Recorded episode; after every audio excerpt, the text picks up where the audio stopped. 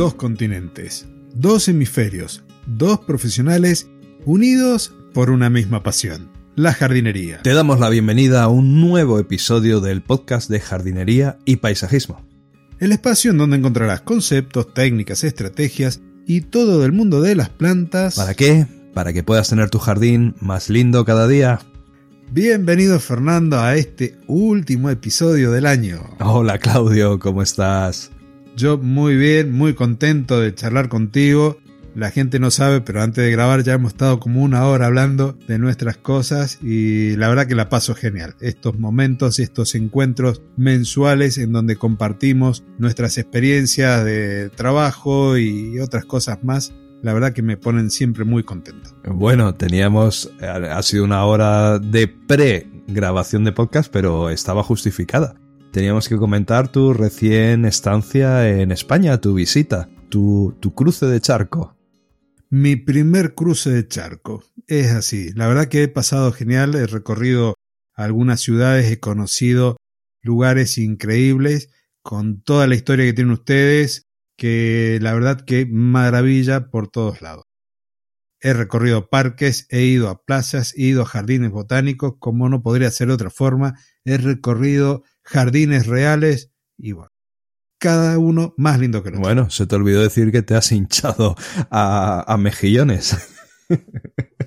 mejillones y un pulpo a la gallega que estaban para chuparse los dedos, pero eso ya tiene que ver con la gastronomía que también la disfruté y muchísimo y creo que me he traído algún que otro kilito de más del viaje. Bueno, eso lo recuperas rápido, lo, lo quemas rápido. Muy bien, pues eh, manda narices también que para una vez que decides visitar España, a, mí me pillas también visitando Norteamérica, que yo estaba en Washington. O sea que también hace falta que nos pongamos de acuerdo un poquito más, ¿eh?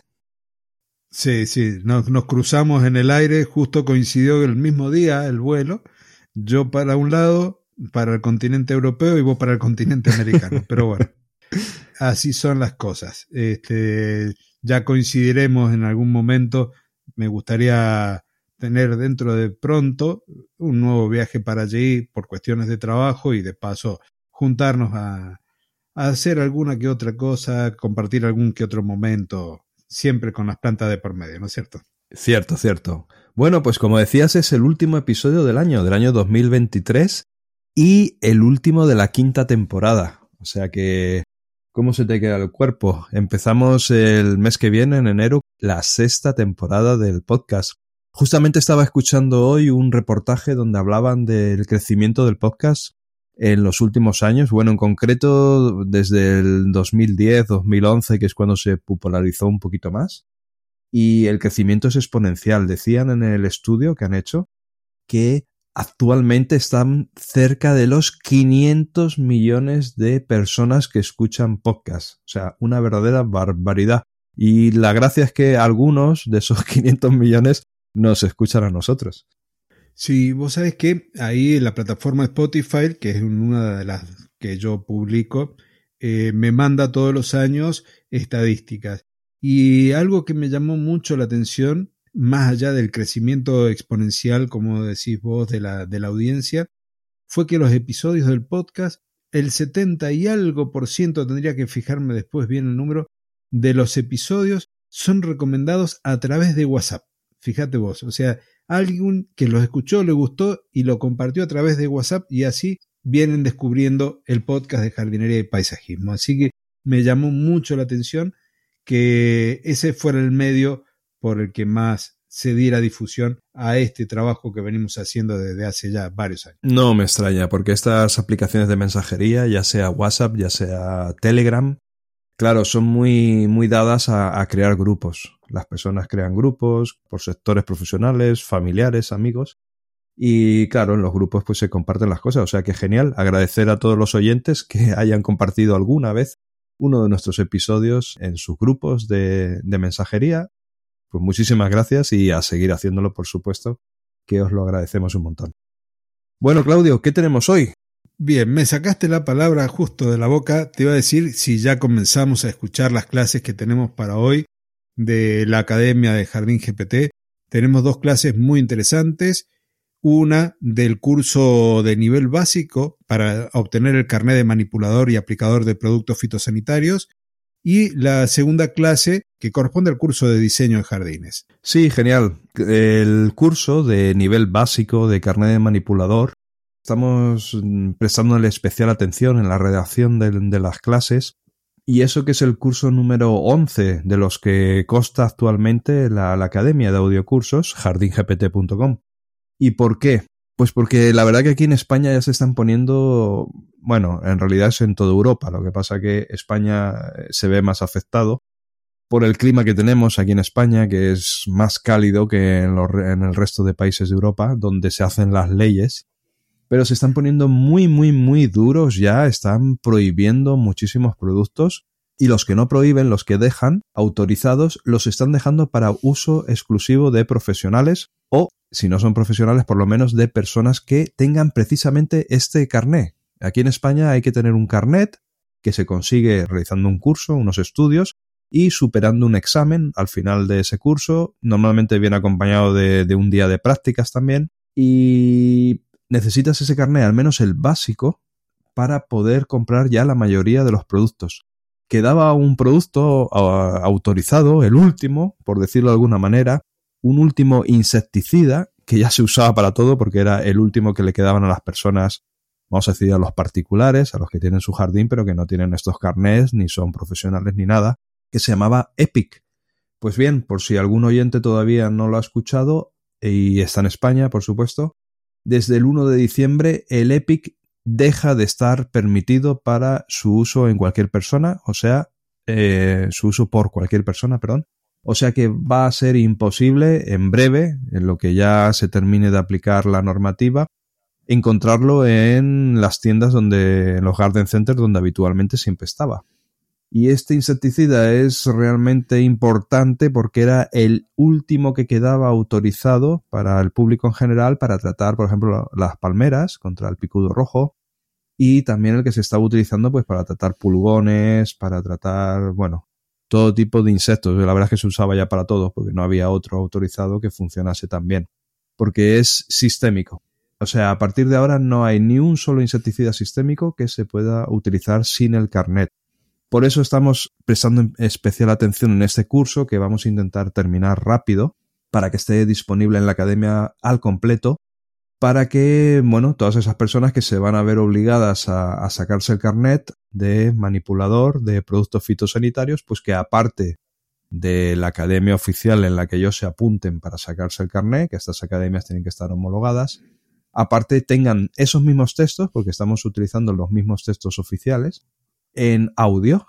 Y así, aparte de leer los libros, pueden ir repasando y estudiando el temario en audio, que siempre es mucho más confortable cuando se está haciendo, realizando otras labores, y así reforzando los conocimientos para luego superar el examen sin, sin ningún problema.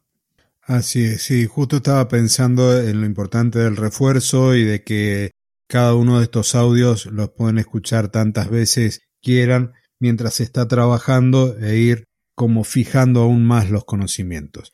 Así que lo que voy a hacer ahora es escuchar esta primera clase del día de hoy y así después la analizamos. Métodos de lucha biológica. Método de lucha biológica. La Organización Internacional para la Lucha Biológica, OIL, define el control biológico como la utilización de organismos vivos o de sus productos, para impedir o reducir las pérdidas o los daños ocasionados por los organismos nocivos. Control biológico con artrópodos. Este método se basa en el uso de insectos o ácaros que se alimenten o parasiten organismos plaga, es decir, en el uso de los que se denominan enemigos naturales. Se puede hacer mediante la conservación, promoción de los enemigos naturales presentes en el hábitat o mediante la introducción de enemigos naturales procedentes de la cría en cautividad. En el caso de la introducción de enemigos naturales hay dos estrategias posibles a seguir. Inoculativa, se hace una liberación de enemigos naturales para que se reproduzcan en el campo y sus descendientes controlen la plaga. Inundativa, los enemigos naturales se aplican de forma masiva para controlar la plaga de forma inmediata, como un producto fitosanitario. Control biológico con microorganismos. El control biológico mediante microorganismos se basa en el uso de preparados a base de microorganismos entomopatógenos, hongos, virus, nematodos y bacterias, que se aplican de forma muy similar a los productos fitosanitarios de origen químico, son capaces de producir enfermedades en los organismos plaga, a quienes van destinados y eliminarlos. Ventajas. Reduce la toxicidad y los residuos por productos fitosanitarios. Reduce los efectos fitotóxicos de los productos fitosanitarios. Evita la resistencia a los productos fitosanitarios.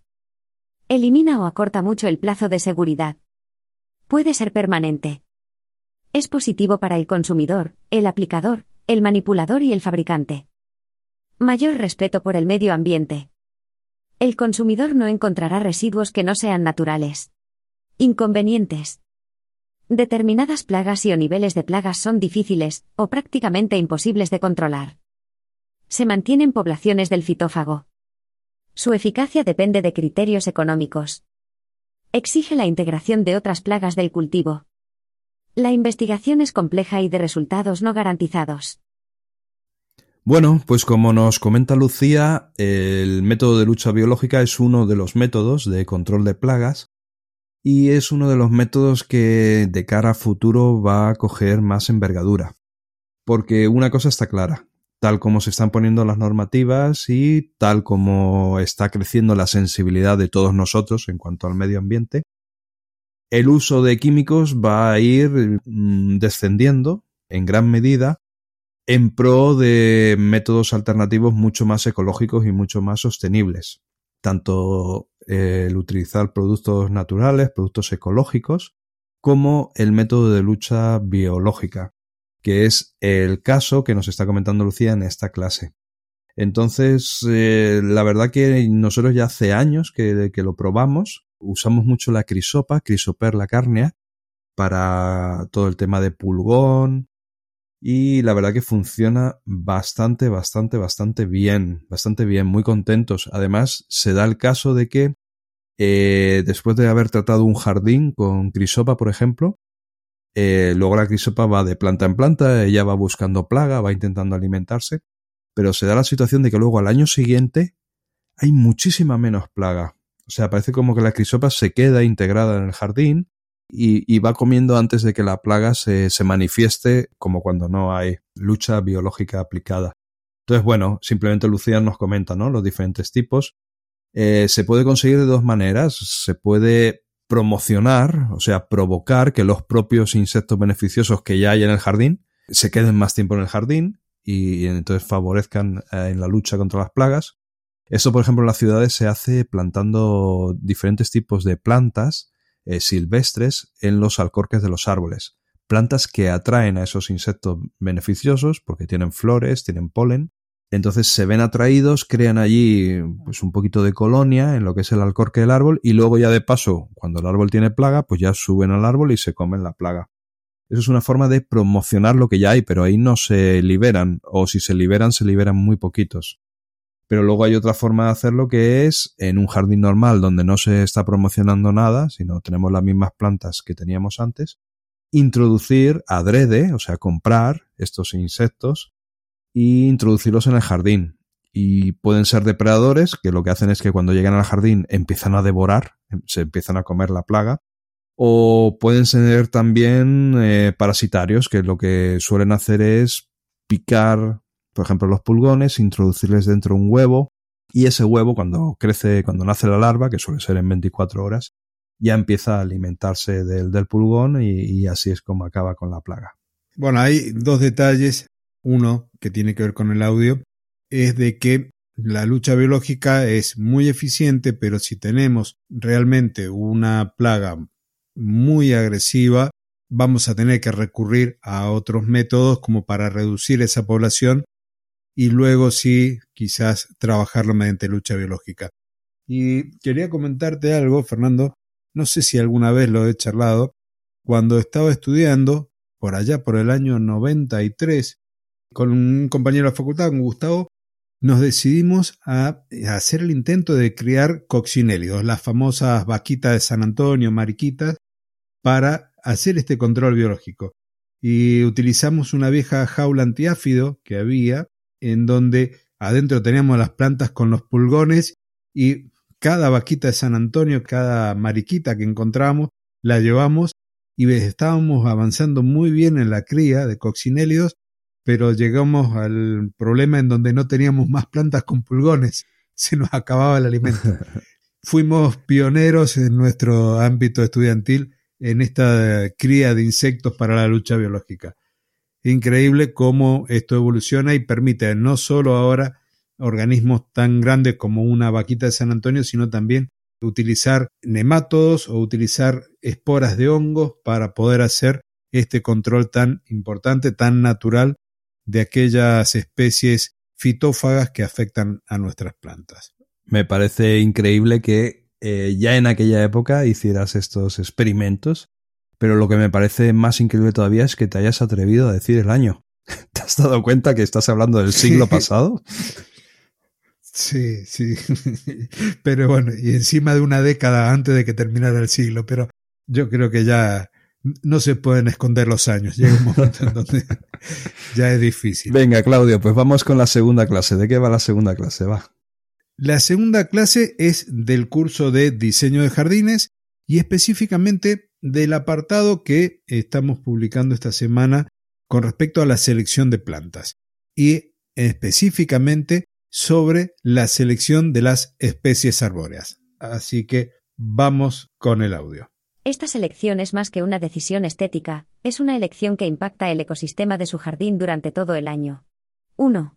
Árboles frondosos, perennifolios. Estos árboles son vitales para la estructura y estética de cualquier jardín durante todo el año. Ofrecen un verdor constante y cumplen múltiples funciones, proporcionan sombra, actúan como pantalla natural y aportan estructura. Entre los ejemplos destacados están la encina, el alcornoque, y especies menos conocidas pero igualmente valiosas como el laurel, Laurus nobilis, la higuera, Ficus carica, y el madroño, Arbutus unedo. Cada uno con sus propias formas, colores y texturas, enriquecen el paisaje y soportan distintas condiciones climáticas. 2. Árboles caducifolios con flores y frutos. Estos árboles son reconocidos por su impactante belleza estacional. Sus flores y frutos añaden color y vida al jardín, especialmente en primavera y verano. Piensen en los delicados pétalos rosados de los cerezos ornamentales, Prunus cerulata, o en la vibrante floración del manzano silvestre, Malus silvestris. Además, especies como el cerval de los cazadores, Sorbus aucuparia, y el espino albar, Crataegus monogina, ofrecen llamativas vallas que atraen aves y otros animales, creando un ecosistema dinámico. 3. Árboles caducifolios utilizados por su follaje. Estos árboles son seleccionados por la belleza única de sus hojas, especialmente en otoño. Por ejemplo, el arce, Acer spp. Se transforma en un caleidoscopio de rojos y naranjas, mientras que el jingo, Jingo biloba, sorprende con su intenso amarillo dorado. También es importante considerar árboles menos comunes, pero igualmente impresionantes, como el haya púrpura, Fagus silvatica purpurea, o el tilo de hoja pequeña, Tilia cordata, que aportan una textura y color distintivos al paisaje. Con todo lo dicho podemos concluir que al elegir árboles para su jardín, es esencial considerar no solo su belleza y estructura, sino también cómo interactúan con su entorno. Cada especie tiene su propio ciclo de vida y requerimientos de cuidado, y entender estas características puede ayudar a crear un jardín armonioso y sostenible bueno, que deleite aquí los sentidos durante la todo el profesora año. nuevamente nos está hablando de los árboles, pero con una clasificación interesante desde el punto de vista paisajístico. Aquellos que pierden las hojas en el otoño-invierno, nos da algunos ejemplos, y que son conocidos como árboles caducifolios, otros que van a destacar en el jardín a través de sus flores o de sus frutos, y los últimos, que en realidad fueron los primeros que nombró, los árboles frondosos o perennifolios, los que tienen hojas durante todo el año. Con estos grupos de árboles vamos a estar armando esa composición paisajística y en los lugares en donde tenemos, por ejemplo, en el caso de Mendoza y supongo que en muchos lugares de España, en donde los rayos del sol son un bien preciado en el invierno, entonces cuando vamos a distribuir también estas plantas que son las de mayor porte dentro del jardín, vamos a buscar aquellas que queden sin sus hojas durante el invierno para que podamos aprovechar el sol. Hay muchos elementos dentro de los árboles para ir utilizando sus cualidades compositivas como las flores, los frutos, los frutos que quedan después en los árboles pelados y cubiertos por la nieve la verdad que se puede trabajar bastante.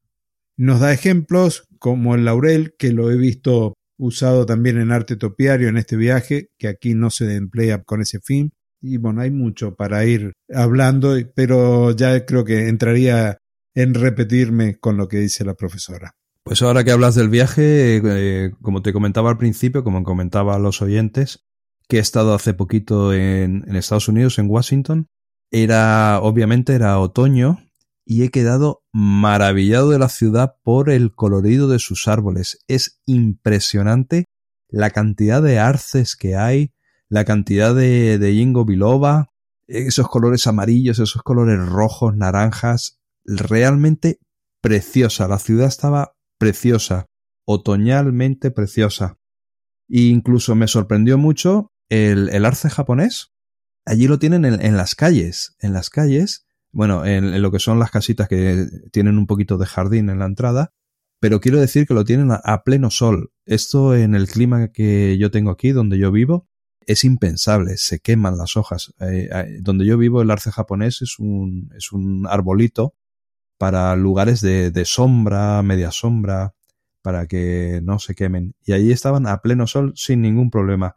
Realmente muy bonito. Si alguien tiene oportunidad de visitar Washington, bueno, en primavera supongo que estará precioso también, claro. Pero el, en otoño es sensacional. A mí en el viaje lo que me llamó la atención fue ver calles con ginkgo bilobas. Acá se utiliza puntualmente como un árbol decorativo en el jardín, pero ahí vi el arbolado público pintado de ese amarillo dorado precioso en el otoño. Eso fue una de las cosas que me llamó la atención.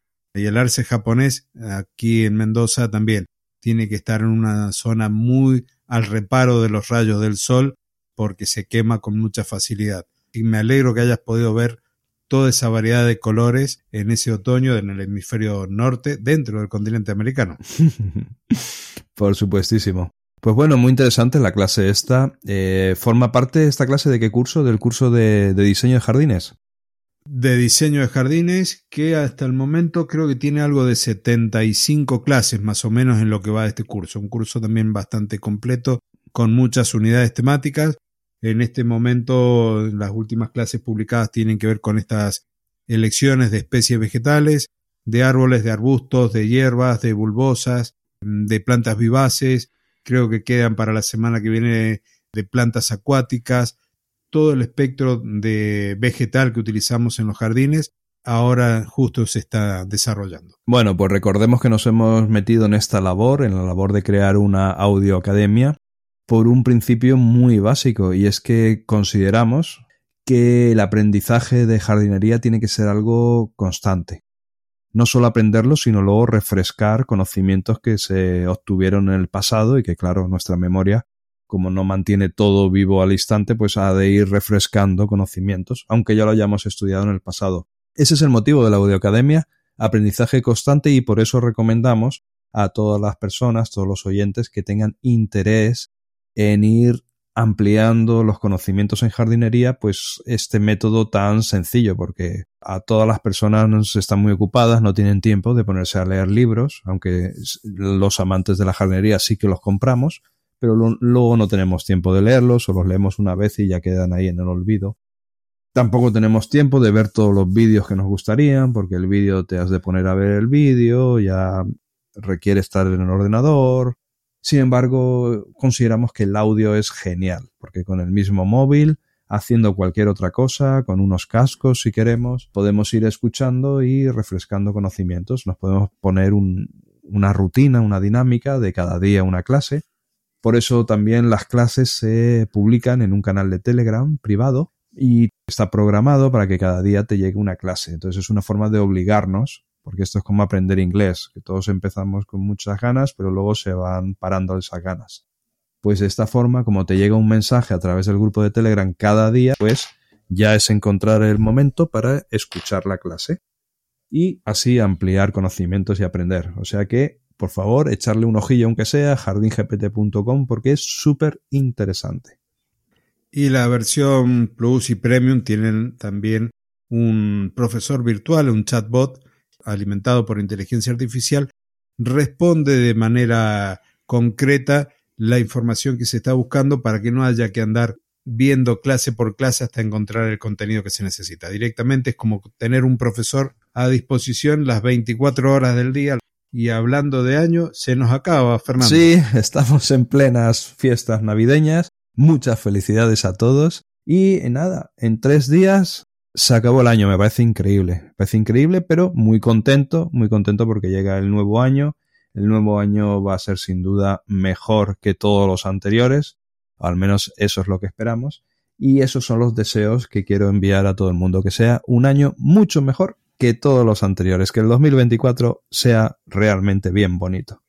Sí, un año en el cual todos los proyectos vayan tomando su forma, se vayan concretando aún más, porque hemos venido trabajando durante muchos años, hemos venido estudiando, las personas que están ahí detrás del micrófono escuchándonos han también ido evolucionando en su trabajo, en sus relaciones, así que a disfrutar, a seguir creciendo en este 2024 que lo tenemos a la vuelta de la esquina. Así es. Pues bien, hemos llegado al fin del, del año, al fin del episodio, la verdad que al fin de todo, pero muy contentos porque... Al fin de la temporada. pero muy contentos porque en tres días llegamos al inicio de todo. Un nuevo comienzo. Increíble que pasen tan rápido los años. Bueno, eso es tema para otro podcast. Así es, Fernando. Entonces, solamente nos está quedando hacer el cierre, despedirnos de la audiencia seguir ahí disfrutando de esto que es el jardín en todas las estaciones del año. Ya estamos en el verano nosotros, en el invierno ustedes, que comenzó hace poquitos días, a partir del 21 de este mes. Así es que a disfrutar del jardín, de estar en la casa, todo lo que se pueda. Genial. Pues nada, recordar a la audiencia, recordarte a ti que estás escuchando, que nos puedes seguir en nuestras webs. La web de Claudio Dorato se llama claudiodorato.com mi web se llama personalgardenshopper.es, es una tienda online para España, pero también tiene un apartado de, yo lo, llamamos nosotros de videoconsejos, donde ahí sirve para todo el mundo. Y ahí hay videoconsejos sobre jardinería que también mes a mes se van ampliando y se van grabando nuevos vídeos. Y bueno, también tenemos el, el, podcast, tiene un canal de Telegram asociado, un canal de Telegram abierto al que te puedes suscribir totalmente gratis y vas a encontrar los enlaces a todos, todas estas webs y estos grupos de Telegram que te comento en las notas del episodio. Y hay una web más, Fernando, que quiero darle difusión, el de Jardines Inclusivos, que también va a estar la dirección ahí, en donde hay un aspecto de los jardines que se trata de la accesibilidad y de la inclusión, de jardines que abrazan las diversidades funcionales ese proyecto de jardinesinclusivos.ar, que fue el que me llevó para tu tierra, Fernando, también quiero que lo visiten, que conozcan y que cualquier duda, inquietud que tengan, que me la hagan llegar. Exacto, jardinesinclusivos.ar. Y bueno, no te olvides de compartir este episodio, de dejarnos algún comentario si, por ejemplo, estás en Spotify te lo agradecemos. No solo un comentario, sino si quieres hacer cualquier tipo de consulta, cualquier tipo de pregunta, también te la podemos responder. Incluso te la podemos responder en el próximo eh, eh, episodio en colaboración del podcast. Y cualquier cosa que necesites, eh, nos puedes contactar por cualquier vía por la cual escuches este podcast. Así que un saludo bien grande, felices fiestas, felices navidades, cuidado con las comilonas, eh, las que ya han pasado y las que quizás están por venir, que luego nos arrepentimos de esos kilillos de más. Bien, bien y muy feliz fin de año, fiesta de fin de año, igualmente bien y muy feliz entrada del nuevo año. Y no me queda mucho más que decir, creo que ustedes le llaman Noche Vieja y Noche Nueva. Empecemos un 2024 repleto de alegrías y de disfrutes familiares, con amigos, evitando los excesos en la medida que se pueda. Con esto entonces nos despedimos, como hacemos habitualmente, dos continentes, dos hemisferios, dos profesionales unidos por una misma pasión, la jardinería. Hasta el próximo año, la próxima temporada y el próximo jueves. Adiós. Adiós.